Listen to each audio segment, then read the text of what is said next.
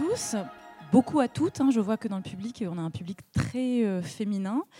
Nous avons en tout cas une table ronde mixte pour le coup.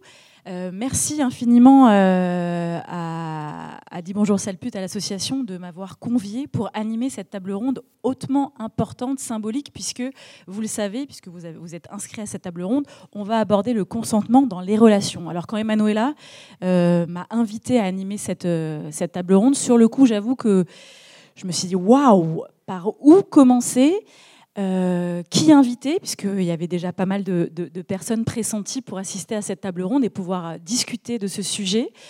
Et, euh, en fait, je me suis sentie honorée finalement de, de, pouvoir l'animer. Alors juste pour faire une petite parenthèse, et ensuite on va évidemment laisser la parole à nos invités, j'ai cofondé l'émission et le podcast qui s'appelle Les Grandes Girls, qui a vu le jour il y a dix ans et euh, qui est un podcast qui est devenu podcast depuis quelques années. Au départ, on était sur, euh, sur une radio associative, euh, Radio Judaïka.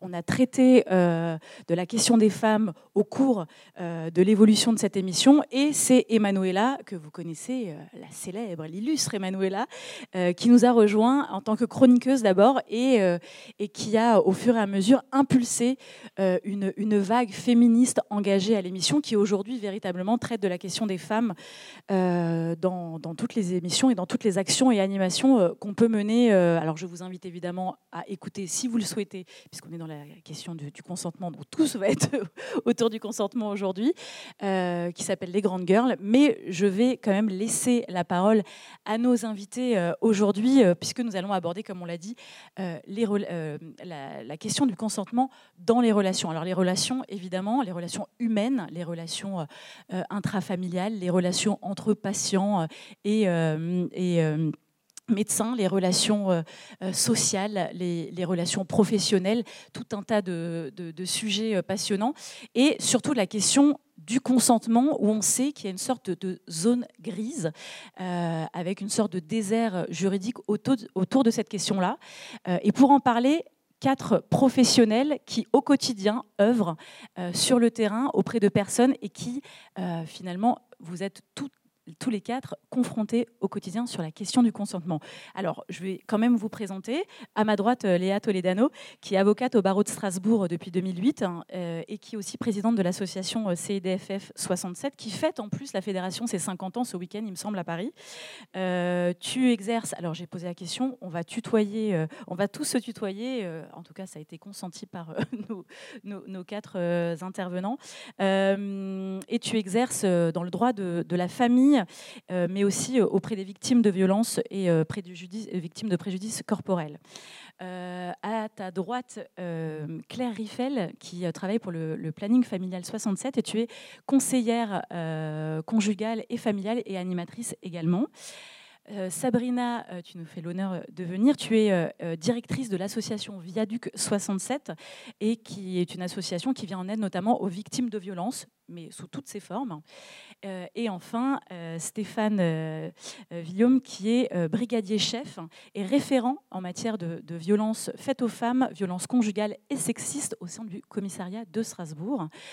Alors, le, fait de vous avoir fait réunir autour de cette table ronde, c'est que vous travaillez tous et toutes ensemble au quotidien euh, sur ces questions de consentement. C'est-à-dire au travers euh, vos différentes euh, structures et institutions que vous représentez, vous travaillez ensemble. Alors l'avantage aussi de cette table ronde, c'est que vous vous rencontrez aussi pour la première fois certains d'entre vous, et ça c'est l'avantage.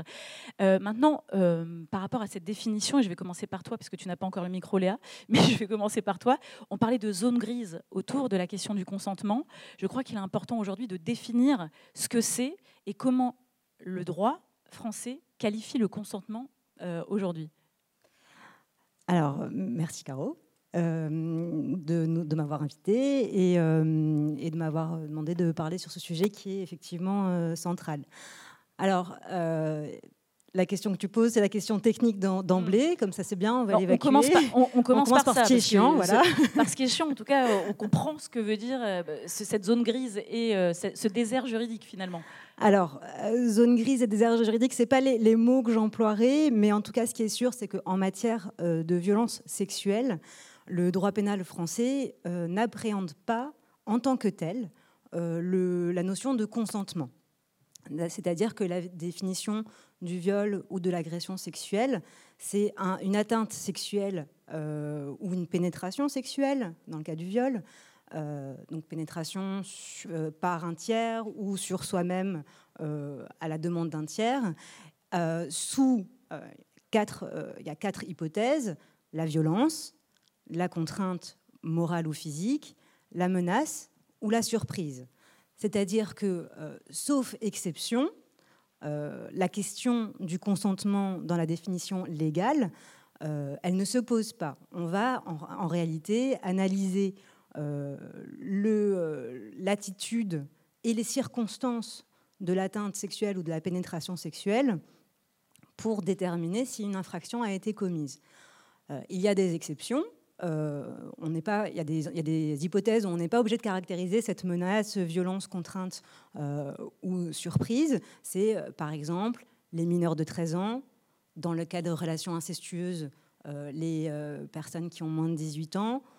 quand on a une là c'est les innovations de 2021 euh, suite aux différents, euh, euh, scandales médiatiques, ouvrages qui ont été publiés sur ces questions-là. on a instauré également cette fameuse différence d'âge de 5 ans. Donc un mineur qui aurait moins de 15 ans, qui a une relation avec un majeur, avec un majeur, et il y a une différence d'âge de 5 ans, la question de la menace, etc., ne se pose pas. Mais, et c'est ce qui explique, vu que vu de l'extérieur, mais c'est pas que vu de l'extérieur, vue de l'intérieur aussi, c'est difficile d'appréhender euh, pourquoi parfois euh, euh, des, viols ou des agressions sexuelles qui ont été vécues comme telles par les victimes ne peuvent pas être appréhendées, ne peuvent pas être sanctionnées par le droit pénal parce que les circonstances qui entourent l'atteinte ou la pénétration sexuelle ne permettent pas d'établir avec certitude que de la part de l'auteur, il y a eu cette menace, cette contrainte, cette surprise ou, euh, ou, ces, ou ces violences. Donc voilà pourquoi. Alors zone grise, euh, zone grise euh, en droit, il n'y a pas de zone grise, il y a une infraction constituée ou pas constituée. Mais en tout cas, voilà, la question du consentement en droit français n'est pas centrale. Il faut savoir quand même qu'au au niveau européen, il y a ce qu'on appelle la Convention d'Istanbul, euh, qui, euh, donc euh, donc, qui émane du Conseil de l'Europe. Et cette convention-là demande aux législations des pays membres de mettre la notion de non-consentement au cœur de la définition du viol ou de l'agression sexuelle. Et en Europe, on a une dizaine, à peu près une, dizaine de pays qui ont intégré, cette, qui ont intégré la, notion de non-consentement. En France, ça n'est pas encore le cas, même si la France a ratifié euh, la Convention d'Istanbul, c'est-à-dire a, accepté en théorie de s'y soumettre, mais euh, n'a pas encore, peut-être à terme, n'a pas encore transcrit euh, cette notion de non-consentement au cœur de la définition. Et on reste toujours en droit pénal français avec l'analyse du comportement de l'auteur. Qui est très difficile à prouver qui est très difficile à prouver, évidemment, c'est compliqué. Euh, ça, peut-être que notre référent pourra en parler, euh, euh, peut-être. Mais effectivement, dans, les, dans les, les, dossiers que j'ai eu à connaître dans, le cadre de ma profession, effectivement, malheureusement, on se retrouve parfois face à une victime qui a vécu de manière incontestable dans ce qu'elle raconte, une atteinte ou une agression, enfin une agression ou, un, viol, mais malheureusement, euh, et c'est la même chose pour tout ce qui relève des violences intrafamiliales, etc., c'est qu'à un moment donné, la question de la preuve est centrale. Une fellation contrainte, par exemple, ne laisse pas de traces physiques, euh, ou en tout cas peut laisser des traces ADN, mais encore faut-il que la victime euh, puisse avoir euh, la force et le courage euh, de, dans la foulée, d'aller se rendre au commissariat, de déposer plainte pour qu'un recueil de preuves puisse être fait. Et, et même dans ces hypothèses-là, malheureusement, la question de la preuve reste compliquée et difficile à traiter. Ce qui explique, je disais justement un article sur la question hier, à ce, jour, alors on dit que par rapport au nombre de, viols qui existent, euh, déjà le nombre de plaintes, par, le ratio plainte par rapport au viol, il est euh, infinitésimal. Mais même une fois qu'une plainte est déposée, les statistiques aujourd'hui, c'est qu'il y a 14% de condamnations par rapport aux plaintes qui sont, sont déposées. Donc effectivement, à ce jour, la question de la preuve, ça reste une question qui est centrale d'un point de vue juridique et qui malheureusement fait obstacle à l'appréhension par le droit et par la justice de ces violences-là. Justement, euh, le lien est trouvé euh, par rapport à toi, Stéphane, puisque tu, es référent, on l'a dit, en, matière de, violence conjugale euh, et sexiste. Et forcément, ces dossiers-là, que Léa peut traiter à travers bah, les, clients qu'elle a, vont d'abord, souvent, passent par, par toi et vont porter plainte. et cette question de la preuve, elle est centrale dans, dans, ton métier. On rappelle, tu es référent euh, en matière de violence conjugale et sexiste. Donc, quelqu'un euh, qui vient porter plainte euh, va forcément passer par toi. Alors, effectivement, donc je me présente, je, m'appelle Stéphane Villaume, je suis brigadier chef au commissariat de Strasbourg. Alors, le, côté référent violence conjugale, c'est quelque chose qui a été instauré par l'État et le gouvernement qui demande à ce qu'il y ait un référent dans chaque commissariat et dans chaque commissariat de secteur notamment. Qu'est-ce qu'un référent? C'est quelqu'un qui est normalement mieux formé que ses euh, confrères à, ce niveau-là. Donc, c'est-à-dire que moi, je suis volontaire pour ce genre de choses. J'ai subi des. Euh, enfin, mon, chef, moi, en tant que numéro 3 de la brigade, il m'a dit il faut que tu prennes une casquette. Laquelle, euh, donc, il y avait des référents pour la Poste, des référents pour la CAF. Il fallait un référent violence conjugale. La plupart du temps, les référents violence conjugale sont des, personnes à qui on l'a imposé.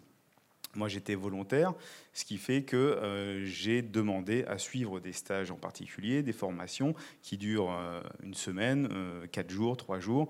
Donc j'en ai eu plusieurs. Et on est formé avec notamment tout ce qui est médecin de l'IML, avocat. IML Institut médico-légal, donc procureur de la République, avocat, association et autres. Effectivement, quand on a une victime qui vient au commissariat, moi je, suis enquêteur, donc on, me donne une plainte, je fais lecture de la plainte, je n'ai pas forcément la, victime tout, euh, tout, au départ dans mon, dans mon bureau. Euh, je prends contact avec la victime dans un premier temps pour lui expliquer que je traite son dossier et que s'il y a le quelconque élément, c'est à moi qu'elle doit en faire référence.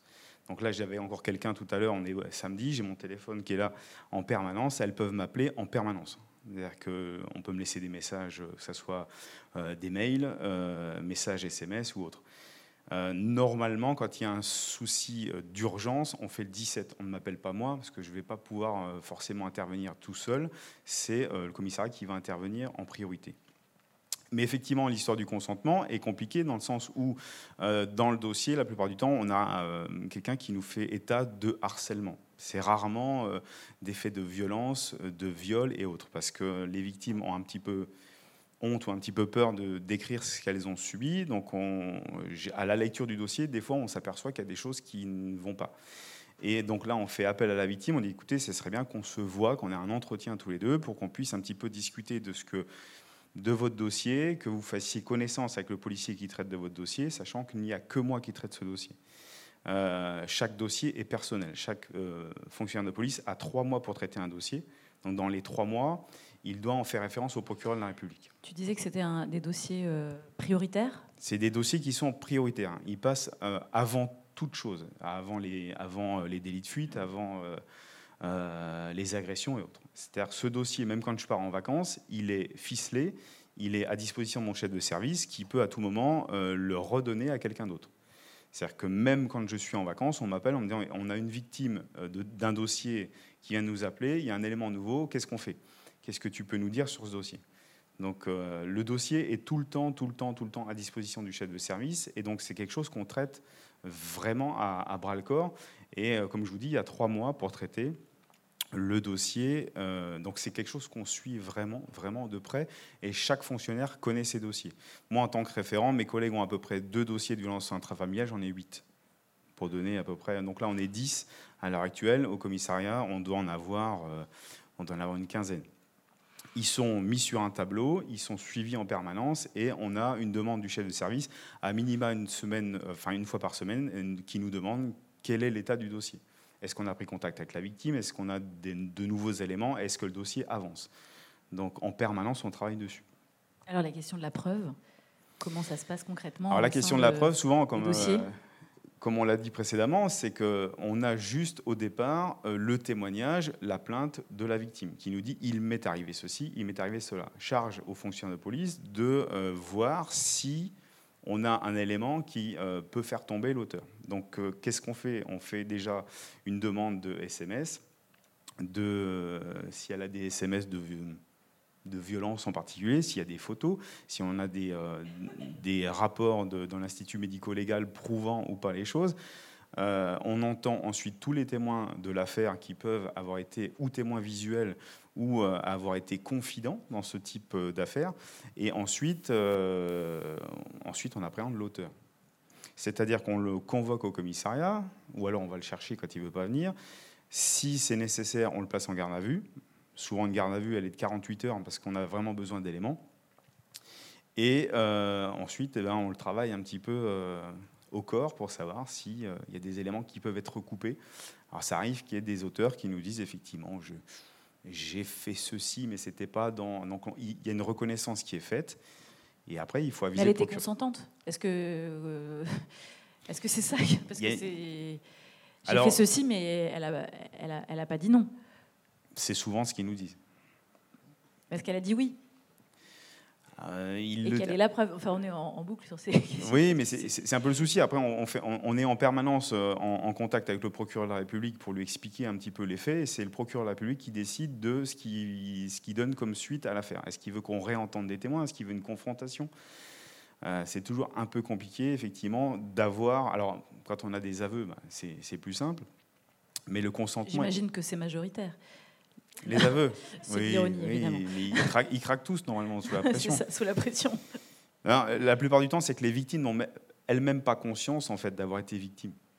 C'est ça le souci, c'est que quand on, elles viennent la plupart du temps pour une histoire de harcèlement. Mon ancien copain euh, n'arrête pas de m'appeler au téléphone et donc on a des, euh, des questionnaires qui sont faits euh, au niveau de la plainte et dans ce questionnaire, on leur pose la question est-ce qu'il y a eu des violences sexuelles, sexistes, est-ce qu'il y a des témoins et dans la façon de, rédaction des questions, on arrive à déceler des choses. J'ai un dossier que j'ai eu en juillet. La jeune fille est venue nous voir pour une histoire de harcèlement.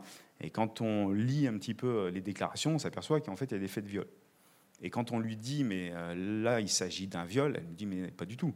J'étais en couple avec lui, il n'y a pas de viol. Voilà. Et donc là, on switch sur un sujet, c'est la, la, définition même et l'acculturation de la notion même de consentement, puisque je vois euh, que Sabrina réagit et hoche la tête de façon très vive, qui veut dire mais oui, j'y suis confrontée quotidiennement chez Viaduc. Euh, forcément, c'est cette question. Évidemment, on reparlera tout ça, de cette question de la preuve, mais de l'acculturation véritablement de cette caution, de cette notion pardon du consentement, mm. puisqu'en réalité. Euh, en préparant cette table ronde, tu me disais bien sûr, c'est les personnes qui sont outillées pour comprennent et savent qu'il s'agit de, de, consentement ou non, mais dans certaines cultures, euh, la, question même du consentement n'est absolument pas un sujet. Et c'est ce à quoi tu es confronté, toi, euh, au sein de, de mm. Viaduc. Alors, euh, bonjour à toutes et à tous. Mon nom est Sabrina Bellucci, comme vous l'avez dit Caroline, je suis directrice de Viaduc. J'ai un, peu de passif ou d'expertise. J'accompagne depuis 30 ans des victimes de violences. Alors, quand on m'a gentiment convié à participer, que j'ai vu le sujet, je me suis dit waouh, ok, pareil, pareil. voilà, pareil pour Caroline.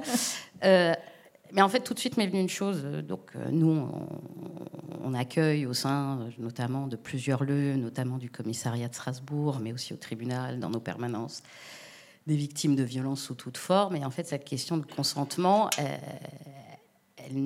en ce moment, elle nous titille énormément. Elle nous met très mal à l'aise. Pourquoi? Parce que, en effet, sur ces récits, parce que nous on travaille sur le récit des victimes, on se rend bien compte que certaines victimes euh, leurs obligations culturelles et cultuelles font que la question du consentement, elle n'est même pas abordée. Euh, elle n'est jamais discutée, jamais pensée, euh, notamment des parcours de vie où on ne se pose même pas la question si on a à consentir ou pas consentir. on consent, point barre. Point barre parce qu'il y a une obligation qui vient prendre le pas, une obligation maritale, une obligation familiale, une obligation religieuse. Donc je disais à Caroline, nous, notre combat et notre engagement, c'est de faire cheminer les victimes sur cette prise de conscience, sur entre alors ce que dit la loi, bien entendu, mais aussi ce que dit le respect de soi, l'estime de soi. Euh, comment on se construit une identité narrative autre que celle d'être soumise à des obligations familiales, maritales, culturelles et culturelles, et, d'avoir une identité différente. Mais tout ça, il est préalable à ce que fait Stéphane et à ce que fait Léa. C'est-à-dire que euh, pour avoir des procédures euh, qui tiennent la route, il faut aussi avoir des victimes qui sont convaincues que ce qu'elles vivent dans leur chair n'est pas normal et que c'est interdit et qu'elles euh, ne doivent pas subir. Mais il faut en fait remplacer une façon de penser et d'éducation, parce qu'on en est là, d'éducation par autre chose. Et nous, on a des populations en effet jeunes qui arrivent d'autres pays où elles viennent en se disant, bah, moi, je dois respecter ce que mes parents m'ont enseigné, ce que mon mari me demande, ce que mon, euh, ma famille me demande, et on arrive à des situations où c'est vrai que euh, quand elles décrivent des faits que nous, immédiatement, dans nos têtes euh, très outillées, on qualifie, on met dans des cases, tac, tac, tac, tac, et qu'on renvoie à la victime dans une discussion et dans un entretien en face à face le fait que voilà, c'est un viol, ça peut être puni, etc. Il y a un cheminement à faire. Et c'est pour ça que je parlais d'acculturation, parce que je pense que la notion de consentement, euh, elle est la composante, on va dire, d'une identité, c'est-à-dire euh, consentir, agir et décider. Voilà, on consent, on agit et on décide. Mais toutes ces choses-là, en fait, on les apprend où? On apprend où à consentir? On apprend où ce que c'est que le consentement? On apprend où à se dire, bah, ça c'est bien, pas bien? Donc je pense qu'en effet, il y a toute une action euh, d'éducation, de prévention, et là je pense que je vais passer la parole à Claire, sur cette notion-là. Mais ce que je voulais dire aujourd'hui précisément, c'est que dans nos têtes à nous, voilà, de gens outillés, de gens convaincus, engagés, militants sur ces questions-là, n'oublions pas que parfois c'est aussi une violence que de renvoyer à quelqu'un le fait qu'il ne sache pas qu'il peut ne pas consentir. Et, tu, passes, tu passes le micro, mais pas forcément, on n'a pas, ah bah fini. Mais du, coup, comment, comment, tu procèdes et comment vous procédez quand vous êtes face à cette, euh, à cette réalité qui, qui, nous rattrape, qui vous rattrape de, de ce langage qui n'est pas commun, puisqu'à un moment donné, on ne parle pas la même langue. Vous êtes face à des, à des victimes euh, qui n'ont même pas conscience euh, qu'elles le sont vraiment. Je dis elles parce qu'on sait que c'est une grande majorité de femmes qui sont touchées. Euh, je crois, Stéphane, tu parlais de 98% des, dossiers, en tout cas des plaintes. donc c'est une réalité. comment vous accompagnez cette prise de conscience-là? Alors nous, on, fait appel à d'autres valeurs, euh, à l'envie, au désir, à, ce que ça a fait chez la personne. C'est-à-dire que à un moment donné, euh, on va chercher le minimum chez l'autre, qui est euh, bah, son estime d'elle-même, de savoir quelle est sa représentation, comment elle imaginait les choses, ce qu'elle voulait pour elle. En fait, on va tout revenir à sa propre construction et à sa propre identité. C'est-à-dire d'aller chercher, voilà, de dire, mais est-ce que vous en aviez envie? Est-ce que voilà, il y avait du désir? Ça aussi, c'est des choses nouvelles. Mais en tout cas, voilà, on essaye de ne pas les mettre à mal par rapport à, cette question délicate de, euh, bah oui, mais bon, moi, je, dois euh, obéir à la règle, quelle qu'elle soit, et euh, donc d'aller chercher ce qu'elle a ressenti, ce qu'elle a vécu, et ce qu'elle, voilà, on est sur de ressenti, on est sur un travail mais vraiment d'artisanat. Et chacun, tous ceux qui ont rencontré des victimes le savent qu'il faut, par touche, avec délicatesse, lentement, le temps des victimes, c'est pas le temps judiciaire ni le temps de la police. Ça peut prendre des mois, des années pour qu'en effet, on élabore un positionnement clair, quoi, par rapport à nous. Donc euh, voilà, c'est peut-être de faire appel à d'autres notions et à d'autres choses, et notamment l'identité euh, personnelle et, et ce qu'elle ressent elle-même. Alors la thématique de cette table ronde, c'est autour des, relations, des relations humaines sous toutes ses formes. Euh, là, on parle surtout euh, de relations euh, intrafamiliales, relations conjugales. On, ouvre cette notion du consentement aussi dans les relations. On parlait entre un patient et, un médecin, dans le milieu professionnel, dans le milieu social. Est-ce que vous procédez de la même manière dans cette approche-là quand, on, évoque le consentement qu'il y a une plainte qui n'est pas d'ordre conjugal enfin, je, m'adresse à vous quatre. Est-ce que c'est la même chose? Forcément non. Personne. Stéphane répond. je pense qu'il y a une question de, normalité. On explique juste aux gens, à un moment donné, est-ce que vous trouvez ça, effectivement, normal? À un moment donné, quand on, a une, jeune fille qui nous dit voilà, euh, lundi, je, ne voulais, je voulais bien euh, avoir des relations sexuelles avec mon copain, et mardi, je dormais, il a fait quelque chose alors que je dormais, on leur explique juste euh, est-ce que vous trouvez ça normal? Elle nous dit ben, je ne sais pas. Et il y a une vidéo qui est extrêmement bien faite, que vous pourrez trouver sur Internet, qui s'appelle Consentement avec un T. Pas avec un T à la fin, mais un T comme un café. Et vous verrez, en fait, c'est que quand une personne dort, elle ne peut pas vous dire oui, je veux boire un thé. Là, je, propose un café à quelqu'un, on me dira oui, j'ai envie d'un café. Là, si vous n'en voulez pas, vous avez le droit de refuser. C'est la même chose dans les relations humaines, que ce soit dans le cadre d'un couple, dans le cadre d'une relation professionnelle ou autre. Vous allez chez euh, le médecin, il fait des choses que vous trouvez anormales. Il n'est pas normal que si vous avez une angine, on vous fasse déshabiller. Il y a des choses qui. Donc on leur demande juste au départ, on leur fait prendre euh, un petit peu conscience euh, des choses. Nous, c'est ce qu'on arrive à voir dans le dossier. Et ensuite, euh, nous, contrairement peut-être à toi, c'est qu'on on provoque un choc émotionnel. À un moment donné, on leur dit Vous êtes victime de viol. Et généralement, on dit non. Non, non, j'ai pas été violée.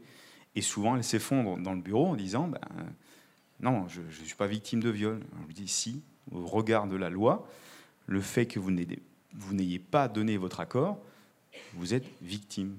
Et ce mot victime fait très très mal. Parce qu'elles viennent souvent pour autre chose. Je veux juste qu'il arrête de m'embêter. Je suis venu pour du harcèlement téléphonique. Je suis venu pour du harcèlement parce qu'il me suit. Il me dit que je suis nul, je ne suis pas bien, etc.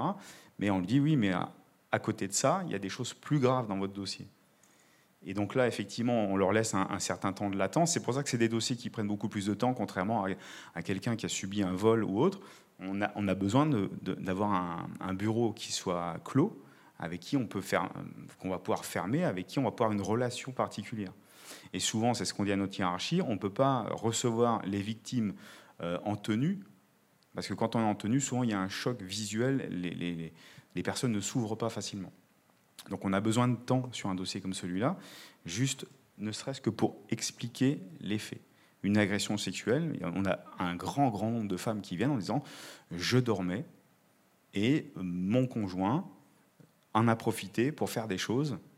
Donc à ce moment-là, vous Donc c'est un viol sans violence. C'est un vol sans violence, un viol sans violence. C'est un sujet qu'on a abordé aussi avec euh, Claire euh, du euh, planning familial, puisque tu m'as appris un mot que je ne connaissais pas, qui était miol. Oui, je, te laisse. Euh, oui, alors, euh, qui est un mot que j'ai utilisé pour le dénoncer. Pour du le dénoncer. Euh, voilà. mais, mais, du coup, je, voulais peut-être réagir à Bien ta question précédente, si Bien tu sûr. me permets, parce que cette question de le consentement, dans quelle relation on le pense, on le rend visible, et pourquoi est-ce que c'est particulièrement sur les questions de, de relations sexuelles et pas ailleurs? Alors, je trouve que de plus en plus, justement, c'est questionné aussi dans les relations entre parents et enfants. C'est une dimension qui commence à exister avec un questionnement sur OK, comment j'accompagne mon enfant à justement être capable de faire ses propres choix, de pouvoir s'exprimer, d'exprimer ses émotions. C'est un courant qu'on voit de, plus en plus apparaître. Euh, et, je dirais que globalement, en tout cas nous, euh, à travers les, animations ou les permanences, l'idée c'est effectivement, pour rejoindre Sabrina, euh, surtout de, légitimer les personnes dans leurs ressentis et de leur permettre de les empouvoirer, en fait, en tout cas de leur permettre de se positionner euh, comme il et elle le souhaitent. Et avec cette idée d'être en accord peut-être avec euh, des désirs, en accord avec euh, ce que ces personnes souhaiteraient pour elles-mêmes, tout en étant bien consciente et conscient que, en fait, consentir, c'est pas si facile. Qu'on a tendance à justement en faire une capacité qui serait très innée, c'est-à-dire qu'on serait tous en capacité de consentir, pas consentir, s'affirmer dans des choix, etc., et que ce serait clair tout le temps. Et en fait, euh, moi, l'exemple que j'utilise souvent, c'est l'exemple du coiffeur. Que je trouve euh, un très bon exemple. Euh, parce qu'en fait, tous et toutes, on a potentiellement eu l'expérience d'aller chez le coiffeur, la coiffeuse, avec cette fameuse question de est-ce que l'eau était à la bonne température? Et l'eau, elle est généralement dégueulasse. Et généralement, on dit rien du tout. Et, et on voilà, il faut vraiment qu'elle soit bouillante et qu'on soit en souffrance pour qu'on dise quelque chose. Et, je trouve que cet exemple, ce qu'il illustre, c'est euh, normalement, on est là dans une relation qui est transactionnelle. Je paye quelqu'un pour me rendre un service. Euh, ça devrait être euh, quelque part très simple de dire non, ce service ne me convient pas. adaptez-le. Et en fait, on se rend compte que dans cette situation, il y a énormément de choses qui reposent euh, sur ce simple fait de dire l'eau n'est pas à la bonne température. Il y a des enjeux, alors affectifs, ça dépend de la relation qu'on a avec son, son coiffeur, sa coiffeuse. Euh, mais déjà dans la relation, il y a quelque chose qui n'est pas égalitaire. Et ça, ça vient poser quelque chose. Cette personne, elle a du pouvoir sur mes cheveux. Euh, dans quelques minutes, elle va avoir une paire de ciseaux à proximité de mon visage. J'ai pas envie que cette personne, elle soit fâchée quand bien même c'est potentiellement pas quelque chose qui va le fâcher, moi imaginairement je peux me dire ok cette personne elle va m'en vouloir de dire l'eau est dégueulasse. Enfin, si je le dis comme ça aussi peut-être. Euh, il y a cet enjeu-là, il y a, l'enjeu aussi de euh, bah, comment je me sens? Est-ce que quand on me pose la question, j'ai l'impression que c'est une vraie question? Est-ce qu'on m'a vraiment posé la question de savoir si, l'eau était à la bonne température? Ou est-ce que dans la formulation, c'était ça va l'eau? Hmm? Avec quelque chose qui venait pousser vers une réponse plutôt qu'une autre. Enfin, voilà, c'est un exemple qu'on pourrait étirer comme ça un peu plus, mais euh, pour montrer que voilà, consentir, en fait, c'est pas si simple et les enjeux sont multiples. Déjà dans une relation transactionnelle avec un coiffeur, une coiffeuse, d'autant plus dans une relation affective amoureuse où bah, il y a des enjeux de euh, c'est une personne à laquelle je tiens, c'est une personne à laquelle potentiellement j'ai envie de faire plaisir, euh, avec laquelle il y a une relation dans laquelle des choses se sont construites et se jouent autour, par exemple, des, rapports, mais pas que. Euh, autour du fait de refuser une sortie ou pas, etc. Et, dans les amitiés, ben, en fait, ça va être les questions aussi de consommation qui vont permettre aussi de faire apparaître cette dimension. Dans un groupe d'amis, à quel point je peux dire euh, Ah ouais, non, j'ai pas envie de boire d'alcool ce soir Et comment on réagit quand je dis euh, Ah non, moi ce soir, ça me dit pas Ou la bise. On m'a parlé en préparation d'émission, le, le, consentement autour de la bise mm. qu'on nous impose. Bah, du coup, euh, Malgré le Covid, euh, voilà, c'est compliqué de ne pas faire la bise. Avant le Covid, d'autant plus. Mais alors, un excellent exercice, si vous voulez un jour euh, vous y prêter pour faire apparaître cette dimension, c'est essayer de refuser la bise pendant une semaine.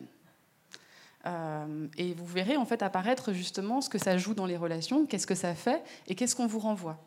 Et qu'est-ce que les, comment les gens s'adaptent ou pas à cette dimension. Je trouve qu'avec le Covid, justement, ça, enfin, moi j'ai trouvé ça assez positif. Les gens reposaient la question de comment toi t'aimes être salué. Enfin, ça dépend des groupes. Hein. Euh, mais après, il y avait aussi d'autres pressions, c'est-à-dire euh, refuser la bise, c'était devenu le signe. Ah, t'es relou. Voilà, euh, on était, ah, c'était, le signe de précaution sanitaire. Du coup, est-ce que ça correspondait à la perception du risque des personnes présentes? Enfin, ça soulevait plein de questions. Mais moi, sur cette question-là, refuser la bise, bah, par exemple, ça, a déjà suscité plein de réactions différentes. Il y a des gens qui, estiment et interprètent que je leur fais la gueule en disant, bah, en fait, si j'ai refusé la bise, c'est que j'ai un problème avec ces personnes. Il y a déjà des personnes qui m'ont agrippé la main que je tendais pour me tirer et me faire la bise.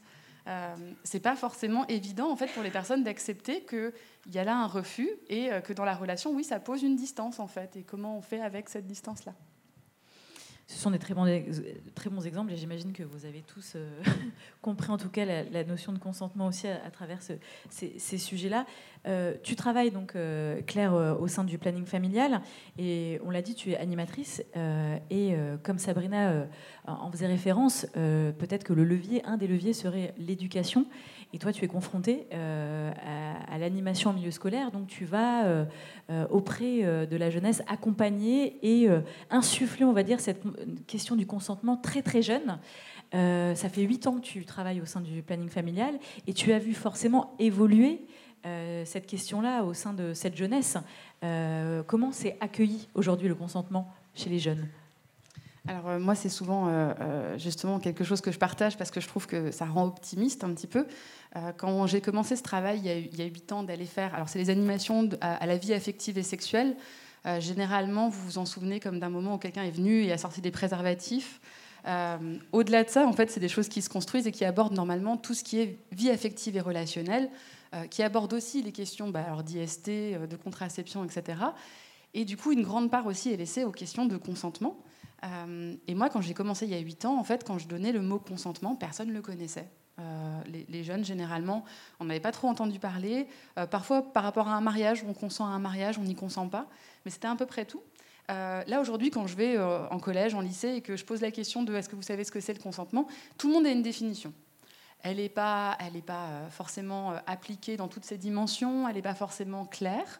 Euh, mais en tout cas, c'est un mot qui existe et c'est une dimension qui existe, que dans les relations, il y a consentement ou il n'y a pas consentement.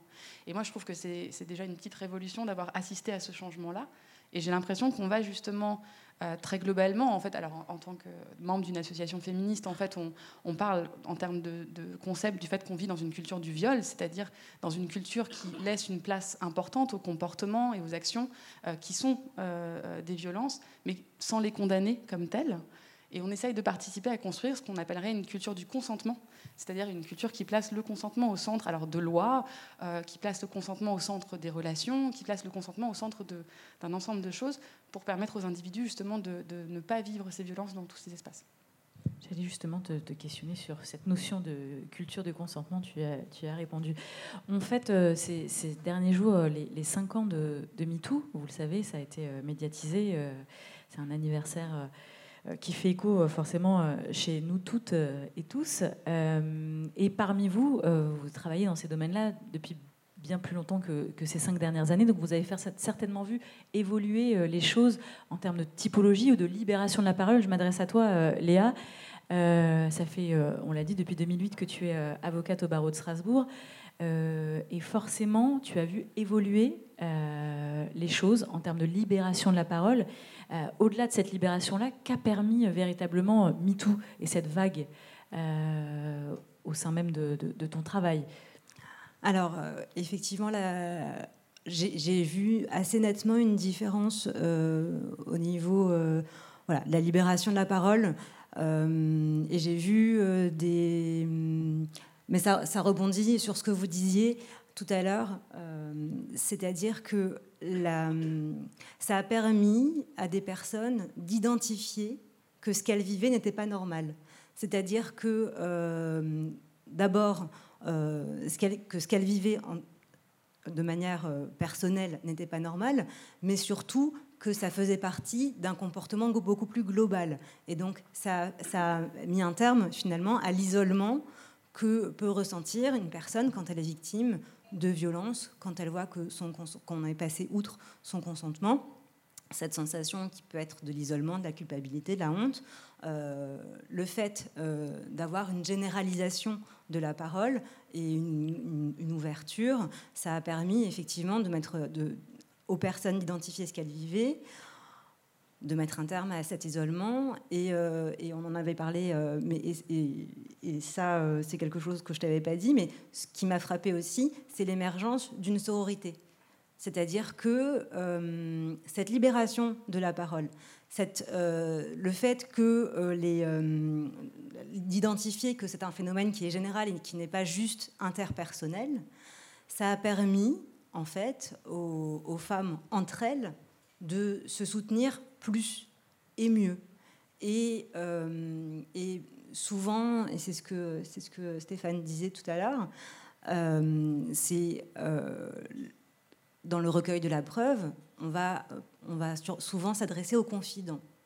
Et le rôle des confidents dans les violences sexuelles et sexistes, bon, alors c'était déjà le cas avant MeToo, le fait que ce soit les confidents qui révèlent les faits. C'est-à-dire qu'une euh, personne qui est victime de violence se confie à ça ou son meilleur ami, et euh, c'est cette personne-là qui va, qui va dire écoute, c'est pas normal, et qui va en parler, euh, parce que la personne elle-même n'est pas capable ou n'a peur de ne pas être crue.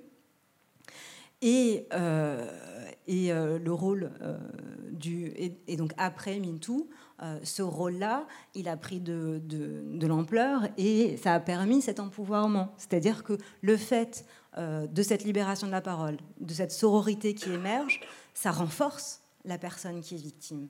Ça lui permet euh, de sortir de cette culpabilité, de, reprendre le pouvoir sur, ce qui s'est passé, de comprendre ce qui lui est arrivé et de prendre la parole. Donc euh, ça, c'est quelque chose effectivement qu'on a vu et c'est un, des vrais aspects bénéfiques en ce qui me concerne dans mon expérience, le post-MeToo. Est-ce que vous avez vu d'autres évolutions Sabrina, euh, tu dis oui. Euh, oui, parce que je crois qu'il y, a une grosse évolution, alors au-delà de libérer la parole, c'est aussi euh, la demande qui nous est faite de l'écouter, cette parole. parce que c'est deux choses différentes. Hein. La libération, c'est-à-dire je me livre à, et il faut bien quelqu'un qui réceptionne cette parole-là et en fasse quelque chose. Et je crois que chacun d'entre nous, dans nos métiers, dans, même dans nos postures hein, de bénévoles, euh, d'acteurs de la société civile, etc., c'est que l'indifférence, elle est de plus en plus, on va dire, atténuée. moi, j'ai ce sentiment qu'en effet, on a libéré, donc il y a beaucoup plus de personnes qui viennent parler de ces situations de violence, mais surtout j'ai l'impression qu'aujourd'hui, euh, cette parole-là est accueillie et entendue et écoutée. Euh, en tout cas, c'est l'injonction qui nous est faite à nous professionnels, ça c'est certain.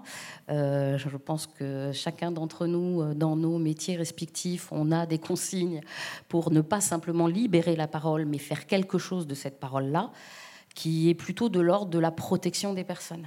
Et on rentre dans une dimension nouvelle aujourd'hui qui est celle de la préoccupation collective que nous devons avoir de protéger les personnes qui viennent livrer une parole sur une question de violence.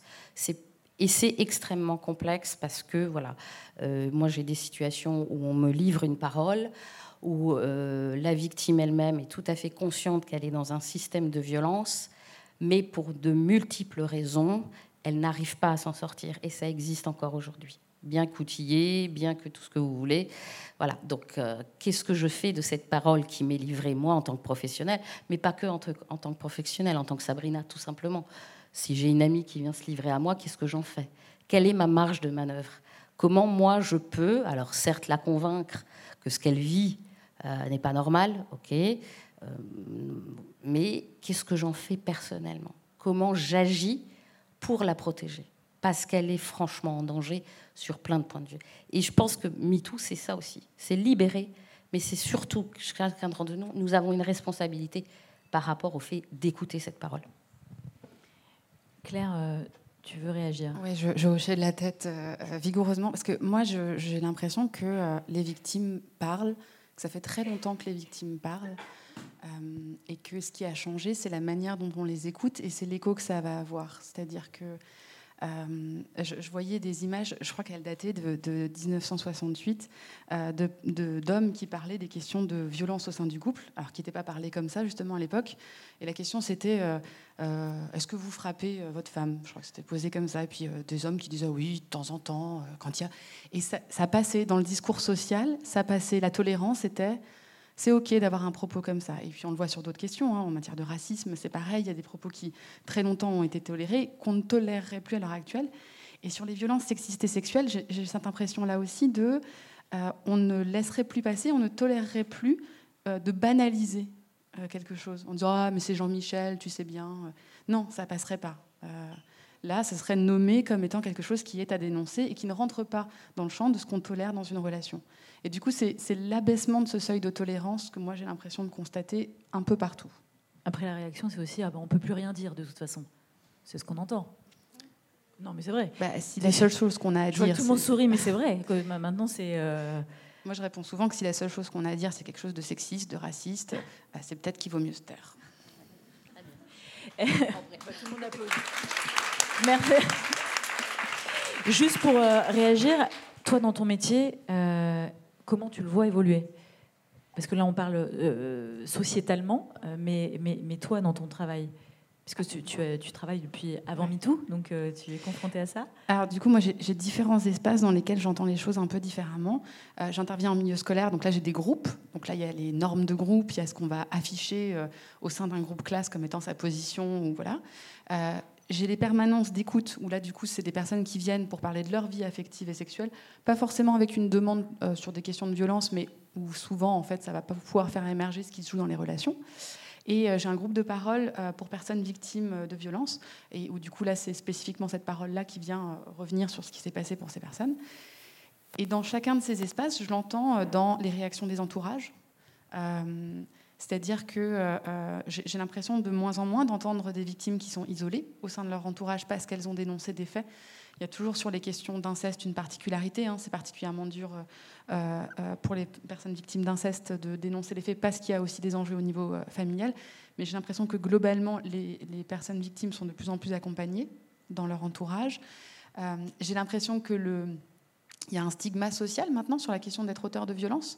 Alors, c'est pas encore devenu une insulte, hein, parce que moi, à la place de euh, euh, fils de, je propose de mettre fils de frotteur, parce que je trouve que ce serait intéressant de mettre le stigma de ce côté-là. Mais en tout cas, dans les groupes, il n'y a plus personne qui se vanterait d'être auteur de violence. Et, et c'est une inquiétude que je vois aussi questionner souvent. C'est en fait comment on fait pour avoir des relations dans lesquelles on s'assure de ne pas être violent. Et, de voir cette inquiétude émerger, c'est aussi quelque chose. Donc, à, plein d'endroits, euh, je vois ça. Et puis euh, aussi dans euh, la manière dont la justice, dont les forces de police vont accompagner les victimes, vont entendre ce qui est dit. voilà, ce mot que tu as ramené de miol, ben, du coup, il serait plus forcément assumé publiquement par notamment les agents de force de police, parce que en fait, on, voit bien qu'il y a là quelque chose qui a été plus clairement posé comme étant à ne pas banaliser, à ne pas balayé comme étant euh, moyennement grave. Justement, tu fais référence à la police euh, et Stéphane sourit. tu l'as dit en introduction, hein, tu t'es porté volontaire pour être référent. Il y a un référent par commissariat. personne ne voulait y aller. Déjà, première question, alors sans être sur un divan, mais pourquoi toi tu y es allé parce que c'est pas. C'est simplement parce que c'était libre Je pense pas. Non, pas du tout. T'es là un samedi après-midi, tu es fonctionnaire de police, on va pas rentrer dans les clichés du fonctionnaire, loin de là. Mais quand même, tu es là. On peut, j'ai l'habitude des clichés, c'est pas un souci. euh... C'est que, que tu investis et que c'est. Je suis investi. Alors, déjà pour des questions à la fois personnelles, je suis sorti avec. Euh, enfin, ma compagne actuelle a été victime d'un pervers narcissique et donc elle en a subi euh, des conséquences. Ça fait à peu près 4 ans qu'on est ensemble et que je la reconstruis encore, aujourd'hui euh, un peu morceau par morceau, et sachant que son ancien compagnon est policier. Euh, c'est pour dire comme quoi ça existe également chez nous. Euh, effectivement, j'ai pris ça à bras le corps pour des questions personnelles. Je suis également référent pour tout ce qui est harcèlement scolaire et autres, donc c'est pour dire que je déteste à, un point phénoménal tout ce qui est violence fait, fait aux autres personnes. Euh, aujourd'hui, la police a essayé de mettre des outils. On parlait tout à l'heure de MeToo, des choses qui ont un petit peu fait évoluer les choses. On a des nouveaux outils euh, aujourd'hui qui nous permettent d'être un petit peu plus euh, opérationnel, notamment euh, le site moncommissariat.fr où euh, tout le monde peut faire des dénonciations. C'est-à-dire qu'aujourd'hui, on a des dossiers qui nous arrivent où la victime n'est jamais venue au commissariat, n'a jamais témoigné et n'a jamais fait part de quoi que ce soit. C'est une amie qui a été sur le site et qui nous a dit j'ai ma copine qui subit telle et telle chose, elle s'appelle comme ça, elle s'appelle comme ça. Et le dossier me revient quand même. Et à partir de ce moment-là, je travaille sur j'aime pas ce mot, mais une dénonciation d'une autre personne qui a été témoin. C'est pour dire que le pouvoir, il est donné aussi à tout le monde. On est tous acteurs dans ce genre de choses. Et c'est pas que la victime qui doit euh, trouver du courage pour venir et dénoncer des faits. C'est que tout le monde, à un moment donné, peut euh, être euh, important dans un dossier. Donc, pour donner des chiffres, le budget actuel de l'Espagne concernant les violences faites aux femmes, il est de 1,2 milliard d'euros supplémentaire par rapport au budget de la police. Aujourd'hui, le budget alloué aux violences faites aux femmes, aux violences toutes, euh, toutes simples confondues dans la police, est inclus dans le budget donné par le ministère. C'est pour dire comme quoi on a encore pas mal de travail à faire. Euh, les associations ont beaucoup aidé, puisque maintenant on a un questionnaire qui est fait euh, à chaque fois qu'une victime vient au commissariat, et c'est les associations telles que les vôtres qui ont permis euh, de dire que euh, la façon dont on travaillait avant n'était pas bonne. Moi, j'ai repris un dossier euh, d'il y a trois ans. La personne est venue pour une histoire de harcèlement. On n'avait pas, pas ce type de questionnaire. Donc aujourd'hui, à travers ce questionnaire, on arrive à avoir. Il est encore un petit peu mal fait. Il y a des choses qu'il faudrait encore travailler, mais c'est une grosse avancée. Et effectivement, chaque chose qui est faite est étudiée et suivie. Mais on a encore des choses à améliorer. D'où ma, venue aujourd'hui, parce qu'on est toujours euh, demandeur en fait de, nouveautés. Donc on, va travailler encore des suggestions et d'améliorations. On en parlait euh, en préparant cette, table ronde, mais, tu reconnais euh, aussi clairement qu'il y a un manque de, de formation euh, adapté auprès de, tes collègues et des, fonctionnaires de police. Alors même si euh, je crois que CEDFF, Planning Familial, euh, Viaduc, en plus a une permanence, il me semble, au sein de la police, vous œuvrez vous aussi à former, accompagner la, police, les forces de l'ordre, mais on le disait en préparation, c'est encore trop timide les actions pour bien outiller euh, les fonctionnaires de police et pour, accueillir les, victimes. Euh, on a eu une formation, alors pendant le Covid, on a fait une e-formation. Donc, c'est-à-dire que tous les fonctionnaires de police ont été obligés de suivre cette formation via Internet. C'est une formation qui dure deux heures, dans laquelle ils devaient voir des vidéos, écouter des témoignages, et, etc., et répondre à des questions suite à, leurs réponses, euh, ils étaient, euh, leur, stage était entre guillemets validé.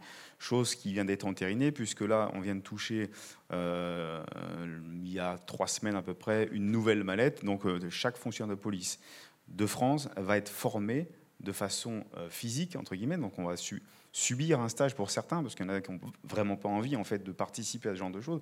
Ça ne les intéresse pas. Euh, mais euh, c'est malheureux, mais c'est comme ça. Hein. Il y a même des femmes chez nous qui ne veulent pas entendre parler de violence conjugale ou de, de violence faite aux femmes. Pourquoi, je ne sais pas, mais ça les regarde. En tout cas, chaque fonctionnaire va être euh, formé aux violences faites aux femmes. Donc c'est encore une avancée, même si ça reste toujours timide et ça reste souvent du volontariat. C'est le problème. Je crois que vous aussi, vous dispensez des formations auprès. Euh, je, sais que parfois il y a souvent des récalcitrants et, que c'est compliqué. Effectivement, euh, en tout cas, euh, enfin, nos, trois associations, on dispense des formations. moi, je peux parler pour celle du CIDFF. J'en donne quelques-unes, j'assiste à d'autres. Et, ce qu'on voit, c'est qu'effectivement, alors il y, y, a les participants volontaires et il y a ceux qui sont obligés de venir. Et euh, ceux qui sont obligés de venir, euh, la question de l'égalité, la question euh, des femmes, des violences faites aux femmes, pour les personnes qui, sont, qui ont des, résistances à ces questions-là, ce type de formation, c'est à la limite du contre-productif en fait. C'est-à-dire que on rencontre effectivement des gens que ça hérisse euh, mais peut-être que vous en connaissez dans votre entourage, dès que ces questions-là sont abordées, euh, ça provoque des réactions extrêmement fortes, ça hérisse.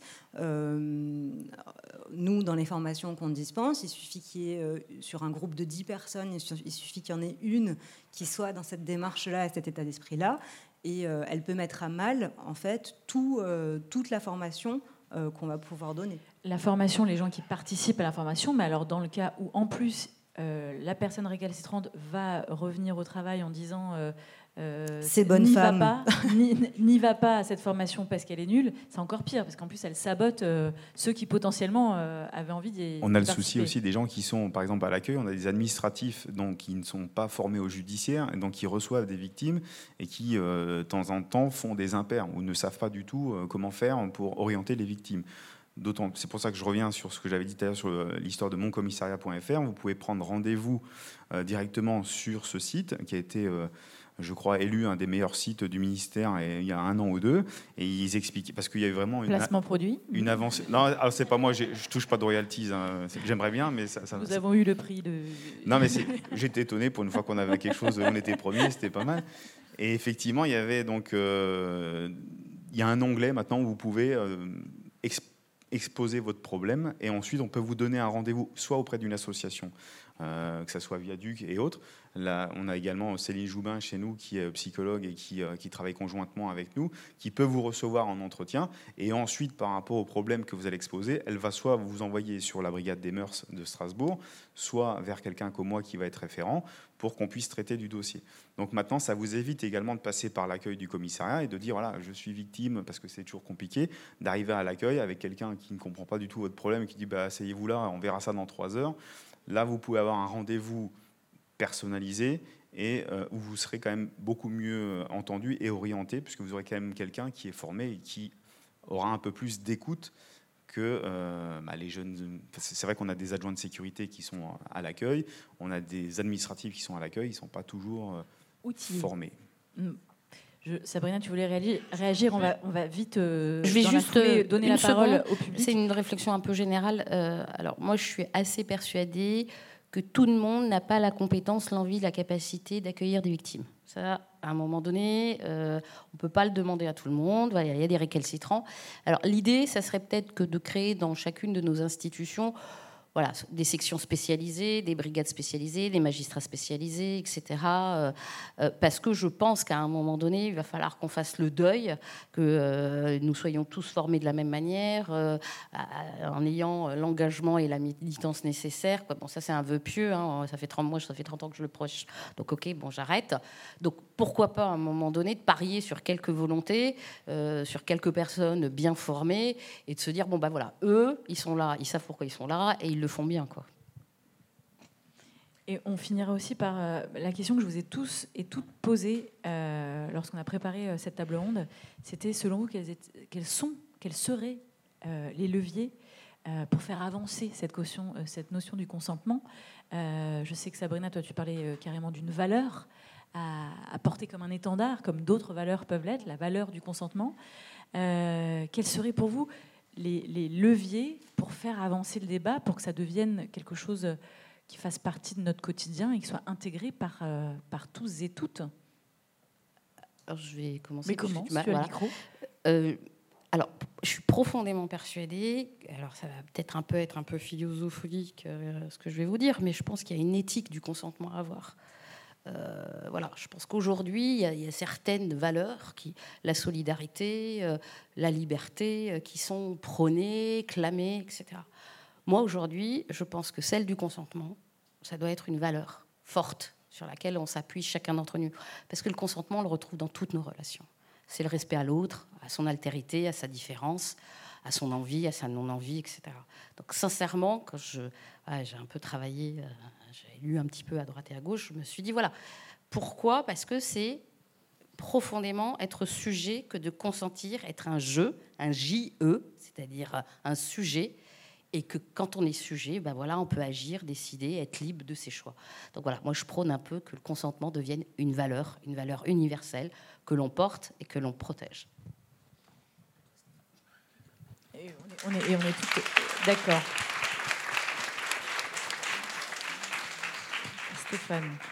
Je pense que ça passe essentiellement par de la formation, également euh, une formation euh, au niveau des, plus jeunes, et que ça devienne effectivement une institution. Si vous venez dans mon bureau, vous verrez les droits de l'homme dans mon dos, et juste à côté, les droits de la femme, que personne ne connaît. Et euh, j'ai jamais vu les droits de la femme affichés dans aucune institution française. Ça a quand même été écrit par Olympe de Gouges. Aujourd'hui, on ne le voit nulle part. Et quand je pose la question aux gens, est-ce que vous connaissez les droits de la femme Ils sont incapables de vous de vous en parler. Donc la formation. Il y avait avant euh, tout ce qui, enfin l'éducation civique, etc., qui passait à l'école, ça n'existe plus. Dans la police, on avait euh, un truc qui s'appelait la, CTVI. C'était la cellule de, traitement des violences intrafamiliales qui a été démantelée en 2005 ou 2006. Et ça fonctionnait très très bien.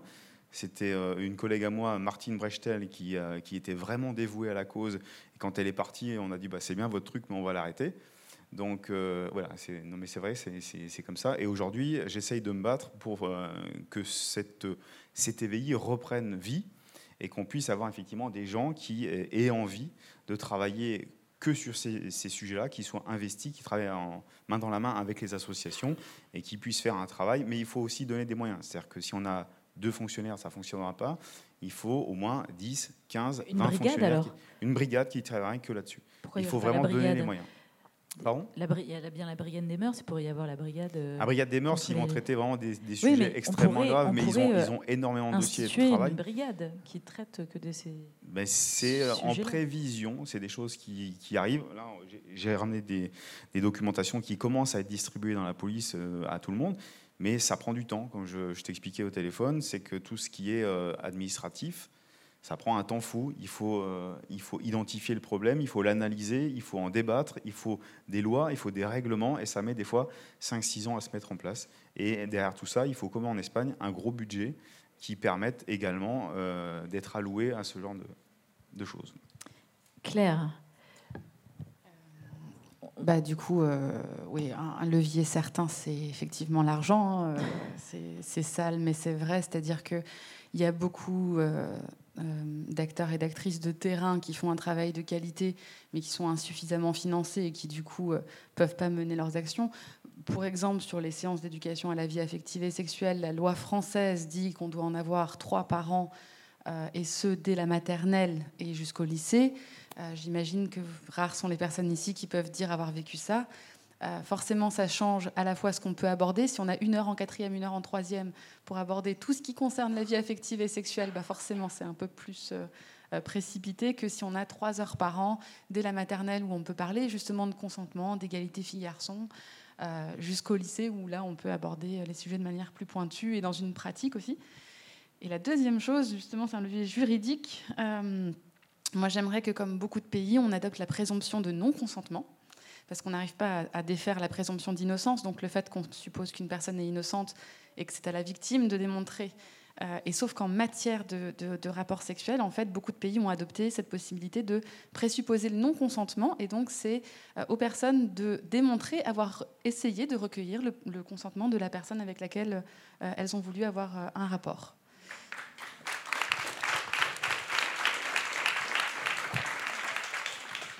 Que dit l'avocate? Et, des vraies condamnations pour les auteurs aussi.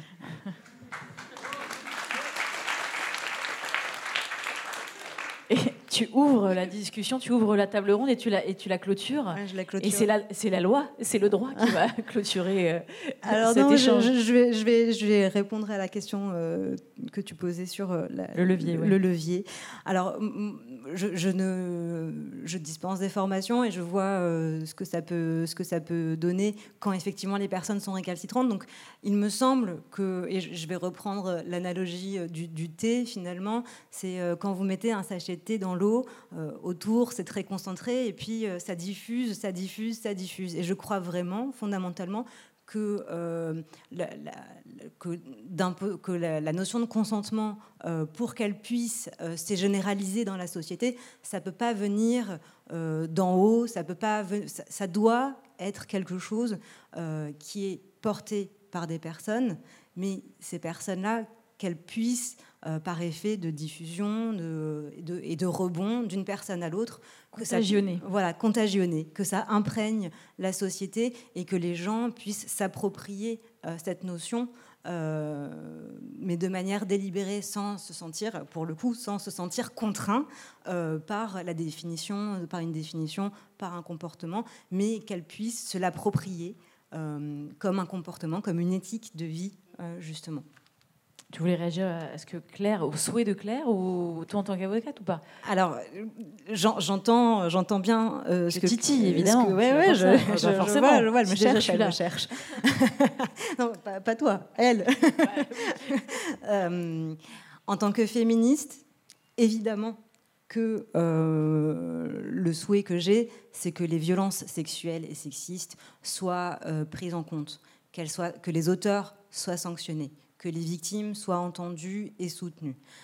Après, euh, mais c'est une question de philosophie du droit d'une manière générale, c'est-à-dire la question de la présomption de non-consentement. Ça pose une question plus large dans euh, les rapports humains et euh, de la même manière qu'il est très difficile aujourd'hui d'établir la preuve d'un non-consentement, comment prouver le consentement? Ça va être, on, va effectivement, on renverse la difficulté. Alors oui, c'est vrai que euh, d'un point de vue euh, féministe, je suis d'accord avec toi. D'un point de vue de juriste, ça, et là, je suis désolée, je vais, je vais, perdre, des, je vais perdre des amis.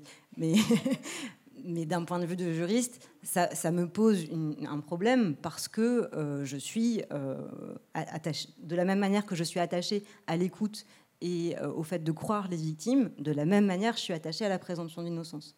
Et, c'est mon conflit intérieur. Et, je, me bats, moi, avec ça. Mais j'aurais du mal, peut-être que je vais évoluer et que je vais te rejoindre. mais à ce stade, je ne peux pas concevoir une société euh, où on a une présomption de culpabilité. Ça me heurte en tant que juriste. Stéphane, euh, ça le heurte aussi. Je vais juste rebondir effectivement sur ce que tu viens de dire. Euh, on a, dans le cadre des dossiers, quand on parlait tout à l'heure de, la preuve, on a aussi des femmes qui, dans le cadre de, relations, viennent nous trouver en disant ah, Mon mari m'a fait ci, mon mari m'a fait ça. Et nous, on doit prouver ou démontrer que ce qu'elles disent est vrai ou faux. Et on, arrive aussi dans certains dossiers, c'est relativement minime, sur des femmes qui sont venues nous raconter strictement n'importe quoi pour réussir à arriver à leur fin. Et ça, on arrive, on arrive de temps à autre à le démontrer. Et elle... Mais ce sont des cas isolés. Ce sont des cas isolés. Voilà. Mais c'est pour ça qu'on ne peut pas prendre la parole ni de l'un ni de l'autre pour, euh, pour quelque chose de, de, de, définitif, parce que nous, on doit effectivement, ça m'est arrivé dans le cadre d'un dossier juste avant euh, les grandes vacances, où on avait une, femme qui est venue nous trouver par rapport à ça, qui a déposé plainte, le mari a été condamné, elle a refait une plainte ensuite contre lui, donc au départ, au niveau du dossier, pour nous, c'était clair, net et précis, euh, le mari était euh, coupable. On l'a mis en garde à vue 48 heures. Et dans le cas de la garde à vue, on a réussi à démontrer en fait qu'elle avait, euh, elle avait menti. Elle nous l'a dit à la fin, elle a dit je voulais avoir euh, quelque chose à la fin et je pensais que c'était par ce biais-là. Donc elle a fait quelque part du mal aux, aux véritables victimes. Pardon, parce que je, sais qu'il faut que, j'avance dans, notre table ronde. On est d'accord, Stéphane, ça reste minoritaire en termes de, ça reste minoritaire, mais on ne peut pas envoyer quelqu'un en prison sur le simple fait qu'une personne est venue nous dire j'ai constaté ceci, cela. Donc effectivement. Merci à, vous quatre euh, pour euh, vos interventions. Euh, vous restez là puisque vous allez réagir aussi aux, questions du public. J'espère en tout cas que, que, cet échange a pu nourrir chez vous, a pu faire évoluer. L'idée, c'était vraiment de mettre en perspective cette question du consentement dans les relations. On n'a pas de réponse toute faite, il n'y a que des points de vue au regard de, vos vies sur le terrain et, aux, aux, personnes et aux victimes que vous côtoyez et auxquelles vous êtes confrontés quotidiennement. Euh, et euh, évidemment, dans le public, euh, j'imagine qu'il y a des questions. Alors Oui. Alors, c'est moi, Carole. Je vais essayer d'organiser mon propos là parce que je suis un peu émue pour ne pas dire en colère. Moi, je trouve que j'ai entendu des choses qui font un peu violence, notamment votre conclusion, monsieur. voilà, en tant que féministe, moi, je qualifie ça de masculiniste. voilà plus après, au-delà de ça aussi, Léa, je comprends ce clivage, hein, puisque j'y suis aussi confrontée dans mon milieu professionnel. Euh, mais au-delà de ça, je je comprends pas en fait. Euh, Léa parlait du rôle de la confidente, euh, Sabrina parlait des marges de manœuvre, et là j'apprends qu'il y a un site qui est classé deuxième ou troisième, je sais plus, meilleur site de France, qui s'appelle moncommissariat.fr. Je vais partager un témoignage. Ça fait trois ans que j'accompagne une jeune fille, ma petite voisine, victime de violence, et je ne sais pas à quelle porte taper. J'ai tout fait. Euh, voilà, tout ce que vous pouvez me poser comme question, c'est bon, je vous dis oui, je l'ai fait. Euh, je comptais un peu cet été sur les trois interventions de policiers à, euh, à différents moments, dans différents, pour qu'enfin un policier lui demande si elle est victime de violence, pas eu une seule fois la question. Je saisis l'occasion qui se présente à moi une nuit quand il vient toquer à sa quand euh, cet homme violent vient toquer à sa porte pour appeler la police. La police me dit ah non c'est elle d'appeler. Oui, elle est sous emprise. Ah oui, mais elle ferait mieux d'appeler. Ils viennent quand même, ils manifestent leur embarras, et puis une petite tape sur l'épaule et le mec rentre chez lui, quoi. Euh, alors déjà, moi, je me pose la question de la qualité de la formation, de la motivation de cette formation, mais vous en avez parlé, et là, c'est pas de votre faute. Et là, j'apprends qu'il existe ce site. C'est super, j'ai une lettre de quatre pages, je vous l'envoie dès que je rentre ce soir. Pourquoi il n'y a pas de communication? Parce que le rôle de la confidente, moi, ça fait des semaines que je m'endors en me demandant comment je vais annoncer aux parents de ma petite voisine qu'elle est morte sous les coups de son conjoint. Or, je pense que la première des choses à faire, là, tout de suite, maintenant, c'est de médiatiser ce site. Parce que moi, je suis une confidente, mais nous sommes nombreuses. On parlait de sororité, on est nombreuses, on, a un nombre de confidentes incroyable. Je suis sûre que dans cette salle, la, la moitié d'entre nous sommes des confidentes. Pourquoi? Quelle est la volonté? Parce que c'est clairement une volonté politique. Pourquoi ce site n'est pas médiatisé?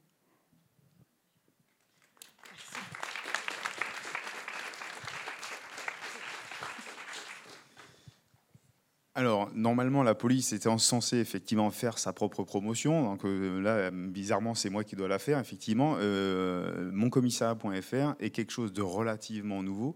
Et, effectivement, j'en ai pas vu de publicité. Alors, je pense que c'est euh, question de volonté, sachant que sur ce site notamment, vous avez accès à un chat en permanence avec des policiers ou des gendarmes, c'est-à-dire que quand vous allez dessus, vous cliquez dessus et vous pouvez être mis en relation directement avec un policier. L'accueil qui est fait par le voie téléphonique, effectivement, c'est ce que je disais tout à l'heure, on rebondit sur la même chose, c'est qu'il y a des policiers qui n'ont pas envie euh, ou qui ne comprennent pas la chose. Et on a le site également qui, euh, qui est maintenant, vous pouvez faire des dénonciations au niveau de l'IGPN. Vous pouvez saisir l'IGPN en permanence pour dire que vous n'avez pas été entendu et je vous garantis que c'est suivi. Déjà au niveau de Strasbourg, je ne sais pas à quel niveau se trouve votre, euh, votre, la, enfin, la victime dont vous parlez. tous les dossiers, moi, qui sont sous mon égide, j'ai, comme dit, j'ai mon téléphone qui est juste là. En permanence, on est en capacité de m'appeler et de me dire, Monsieur Viom, il y a tel et tel soucis. Donc je pense qu'il y a peut-être... Tu vas donner ton numéro euh, Je peux donner mon numéro après, de toute façon. De... Alors je peux pas, je peux pas gérer tout Strasbourg et comme dit, euh, moi j'ai, euh, il est le référent. J'ai, je ne gère que tout ce qui va être centre, centre-ville de Strasbourg, parce qu'on est tous sectorisés. Si c'est quelqu'un qui est sur Lameno, sur Neudorf et autres, c'est un, un, autre fonctionnaire qui est en charge de ce genre, de ce genre d'affaires. Euh, on pourra discuter après. Moi, je, suis euh, d'accord de prendre euh, les coordonnées et de, gérer un peu le dossier si je peux travailler dessus, puisque normalement, on a quand même des outils qui nous sont donnés, c'est-à-dire les mains courantes pour effectuer des recherches par rapport aux interventions de police qui sont faites on a normalement un suivi euh, des plaintes qui est fait. C'est-à-dire que quand il y a une plainte qui est traitée, il suffit d'appeler le commissariat, demander où en est ma plainte et l'enquêteur travaille dessus, à quel niveau il en est. Sachant que des dossiers comme, ce, comme ceux-là, on a effectivement trois mois pour les traiter. Donc normalement, dans les trois mois, on doit avoir euh, un résultat et on doit en faire part au procureur de la République. Donc euh, il n'y a normalement pas de souci avec ça. Je sais encore une fois qu'il y a des soucis que certains fonctionnaires n'ont ont beaucoup de dossiers. Pour donner un exemple, moi j'ai à peu près 130 euh, dossiers à traiter. Donc il y a une masse de dossiers, sachant que je n'ai pas que des violences euh, intrafamiliales. Et quand on parle de violences intrafamiliales, il faut savoir que euh, le fait de sortir avec quelqu'un, même deux ou trois jours, vous êtes considéré comme étant un couple. Et à ce moment-là, votre dossier, c'est-à-dire que si l'un des deux frappe l'autre, c'est automatiquement aggravé par ce biais-là. Donc normalement, il y a une prise, en charge qui est faite directement par la police. Quand vous venez euh, faire une main courante, par exemple, au commissariat en disant je souhaite euh, dénoncer des faits de violence, de harcèlement de mon concubin, on ne peut plus prendre de main courante. C'est automatiquement une plainte. Et même si vous dites à un moment donné, je retire ma plainte, je ne veux plus déposer plainte contre mon ex-conjoint, parce qu'on sait qu'il y a des emprises qui sont faites, le procureur de la République nous l'interdit. Il nous dit, non, moi je souhaite que cette personne soit entendue, je souhaite que vous fassiez un compte rendu. Donc voilà, je ne suis pas surpris de ce que vous dites parce qu'effectivement, j'en ai euh, des retours et je m'attendais de façon à cette question. Euh, on pourra en discuter après, où je pourrais vous donner mes coordonnées, il n'y a pas de souci, et je regarderai moi personnellement euh, ce dossier. Oui, bah, justement, en passant par mon commissariat.fr, vous pouvez faire un, un, signalement et ce signalement sera automatiquement traité normalement au commissariat de secteur. Donc c'est vrai que vous, vous pouvez avoir ce pouvoir-là d'amorcer en fait une, une, enquête de police. Merci Stéphane, merci euh, pour euh, ce témoignage. Est-ce qu'il y a d'autres questions? Euh, Bonjour. Alors moi je voudrais discuter un petit peu en fait de, déjà ça a été abordé. Il y a la question, je pense, de, des formations et du nombre de personnes parce que je pense que la gendarmerie est à peu près dans le même état que notre système hospitalier aujourd'hui. Euh, et que quand on a euh, des dirigeants qui sont mis en examen pour des soucis de ce genre et, qui continuent à passer à la télé à, dire des, des, énormités, je pense que le mouvement politique, malheureusement, n'est pas hyper favorable à une résolution, une résolution pardon, rapide de, de ces cas-là. Et moi, ma question, c'est vraiment, est-ce que les choses bougent plus vite qu'avant? Est-ce qu'il y a vraiment des... Parce que c'est le sujet, est-ce qu'il a, vous le dites, il y a des formations, est-ce que vraiment elles n'existaient pas avant? Est-ce qu'il y a plus de volontaires? Enfin, comment ça se passe? Parce que les problématiques qu'on aborde depuis hier, pour moi, c'est, on a parlé d'éducation, etc. En fait, pour moi, il y a beaucoup de problématiques euh, sociétales qui sont finalement liées à ça. Et tant qu'il n'y a pas un gros mouvement de poussée global, en fait, ça avancera jamais, je pense. Euh, et est-ce qu'il y a vraiment un mouvement, un frémissement qui se fait, ou, ou c'est pour le moment trop ténu par rapport à ce qui se passe aujourd'hui? Léa, tu veux répondre? Oui, mais oui, on m'entend? Euh, il y, a, il y a plus qu'un frémissement. moi, j'ai, comment j'ai commencé à intervenir, Sabrina est un peu plus ancienne, mais vous n'avez pas idée d'où on vient. En fait, aussi. voilà, Claire parlait tout à l'heure de, ce radio-trottoir, enfin, de ce, de, ce reportage et qu'on voit régulièrement des, vieux euh, documentaires de l'INA où on voit euh, vous n'avez pas idée d'où on vient. C'est le chemin parcouru. Alors, on n'est pas arrivé, mais le chemin parcouru, euh, il est assez phénoménal. Je, vous parle juste bêtement du viol entre époux. C'est quelque chose qui n'existait pas. Aujourd'hui, il y a des hommes qui sont condamnés la prise de conscience, euh, on ne va pas dire qu'elle est acquise et qu'elle est, globale, mais elle est là quand même. Et, euh, il nous reste beaucoup de travail à faire et les formations. Euh, alors le CIDFF, moi j'y ai commencé comme stagiaire il y a 20 ans. et on, faisait effectivement déjà des formations. Mais aujourd'hui, à, l'époque, on faisait, euh, on faisait euh, je ne sais pas, une dizaine de formations sur l'année. Euh, maintenant, on en donne plusieurs par mois. Donc oui, c'est pas assez, c'est pas fini, mais le chemin parcouru, voilà, il ne faut pas non plus considérer qu'on est dans une situation qui est, qui, est pourrie et qui n'avancera pas. Elle avance, euh, parfois à petits pas, parfois à pas de géant, parce que euh, l'actualité s'y prête et que du coup le politique se saisit de la question. Mais, ça, avance. Moi, je suis hyper optimiste. Hein. Voilà, je, vous le dis. Moi, j'y crois. Et je suis sûre. Et, voilà, et on est, là, euh, toutes et tous ici, parce qu'on y croit tous, et parce qu'on a tous envie que les choses évoluent, et parce que c'est nous qui portons la société, et c'est nous qui la ferons avancer. Et on y arrivera. Moi, je vous le dis.